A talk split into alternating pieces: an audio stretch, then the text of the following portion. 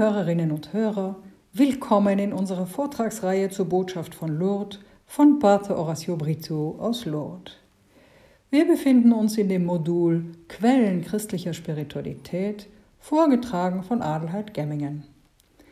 Nachdem wir in der letzten Folge die vier Sakramente Taufe, Firmung, Kommunion und Beichte durchgenommen haben, werden wir heute die Sakramente der Weihe, der Ehe und die Krankensalbung näher betrachten.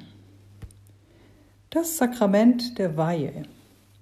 Es wird auch Ordinatio genannt, von Gott eingesetzte Ordnung, Ordo sacerdotalis, der Priesterstand. Dieser Begriff leitet sich vom lateinischen Ordinatio ab, welches so viel bedeutet wie in Ordnung bringen, die Verteilung der Aufgaben organisieren. Wie kommt es?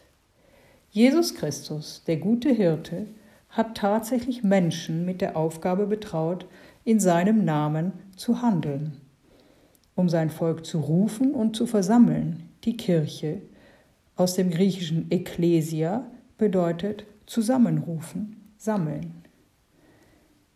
Er hat also Menschen berufen, sein Wort zu verkünden, die Sakramente zu feiern und sie auszusenden. Das ist die Rolle der Bischöfe, der Priester und der Diakone. Durch die Bischofsweihe empfangen die Bischöfe, die unter den Priestern ausgewählt wurden, wie die Aposteln das volle Ausmaß des Weihesakramentes. Sie werden zu den Nachfolgern der Aposteln und erhalten normalerweise die Aufgabe, Hirte einer lokalen Kirche, das heißt eines Teils des Gottesvolkes, der eine Diözese bildet, zu sein. Die Bischöfe haben eine Dreifachmission. Sie sollen lehren, sie sollen heiligen und sie sollen das Gottesvolk leiten. Der Bischof empfängt von Gott Mitarbeiter, die auch zur Missionierung geweiht sind, die sogenannten Priester und Diakone. Da der Bischof nicht in allen Gemeinden seiner Diözese präsent sein kann, umgibt er sich mit Priestern.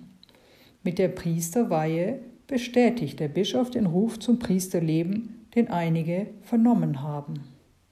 Mit der Handauflegung während der Weihe bittet er den Heiligen Geist, sie zu segnen, damit auch sie den Auftrag erhalten, Zeichen des Hirten Christus unter den Menschen zu sein. Als Priester sind sie dazu geweiht, die Eucharistie zu feiern, die Sünden zu vergeben und die Gemeinde, die ihnen anvertraut wurde, zu lehren und zu leiten. In der Westkirche beruft die Kirche nur Männer, die bereit sind, aus Liebe zu Christus und den Menschen im Zölibat, der sogenannten Ehelosigkeit, zu leben.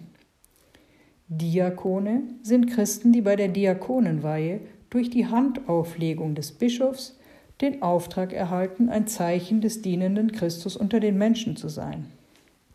Sie bekommen vom Bischof in der pastoralen Organisation der Kirche eine besondere Aufgabe zugeteilt, zumeist im sozialen Bereich der Kirche. Alle Priester sind zu Beginn ihres Ministeriums zunächst einmal mehrere Monate lang Diakon. Aber es gibt auch ständige Diakone, die verheiratet sein können und einen weltlichen Beruf ausüben. Ein weiteres Sakrament ist das Sakrament der Ehe. Im Sakrament der Ehe zeigt Christus die Liebe, die er seinem Leib der Kirche entgegenbringt. Er schenkt den Eheleuten die Gnade, sich mit dieser gleichen Liebe zu lieben, damit diese sichtbar und zur Quelle des Lebens wird. Das Sakrament der Ehe besiegelt die legitime Verbindung zweier Menschen unterschiedlichen Geschlechts. Dadurch binden sich die Eheleute für ihr ganzes Leben und verpflichten sich vor Gott und der Kirche. Dieses Versprechen beruht auf vier Säulen. Sie verpflichten sich frei und auf eigenen Entschluss hin und ohne Zwang jeder Art zur gegenseitigen Hingabe. Sie verpflichten sich weiter, einander treu zu bleiben, denn durch die Liebe stützen sie sich gegenseitig, um zu leben. Als drittes verpflichten sie sich dauerhaft und ohne zeitliche Begrenzung für ein gemeinsames Leben. Die Ehe ist vor Gott unauflöslich. Was Gott verbunden hat, das darf der Mensch nicht trennen, hat Jesus gesagt. Und als viertes verpflichten sie sich, das Leben der Kinder anzunehmen, die aus dieser Verbindung hervorgehen, und diese, soweit es geht, taufen zu lassen und so gut wie möglich im christlichen Leben zu erziehen. Während der Hochzeitsfeier erfolgt nach der Verkündigung des Wortes Gottes die Eheschließung. Dabei versprechen sich die Eheleute ihr gegenseitiges Einverständnis, erhalten durch den Seelsorger im Heiligen Geist den Segen ihrer Verbindung und stecken sich dann gegenseitig die geweihten Ringe an als äußeres Zeichen ihrer Ehe. Ein drittes Sakrament ist das der Krankensalbung. Die Krankensalbung heilt, lindert und stärkt Christus, der Befreier, das körperliche Leiden als Zeichen, dass er selbst gekommen ist, um die Menschheit zu heilen. Dieses Sakrament will dem Christen, der durch schwere Krankheit oder das Alter schwere Leiden zu ertragen hat, eine besondere Gnade zukommen lassen. Es ist ein Zeichen der Güte Gottes für die Person, die leidet. Während der Spendung des Sakraments der Krankensalbung bitten wir Christus um Trost und Halt, Frieden und Lebensmut, um auf christliche Weise die Leiden der Krankheit oder des Alters zu ertragen. Wir bitten ebenso um die Vergebung der Sünden, wenn der Kranke nicht das Bußsakrament erhalten konnte.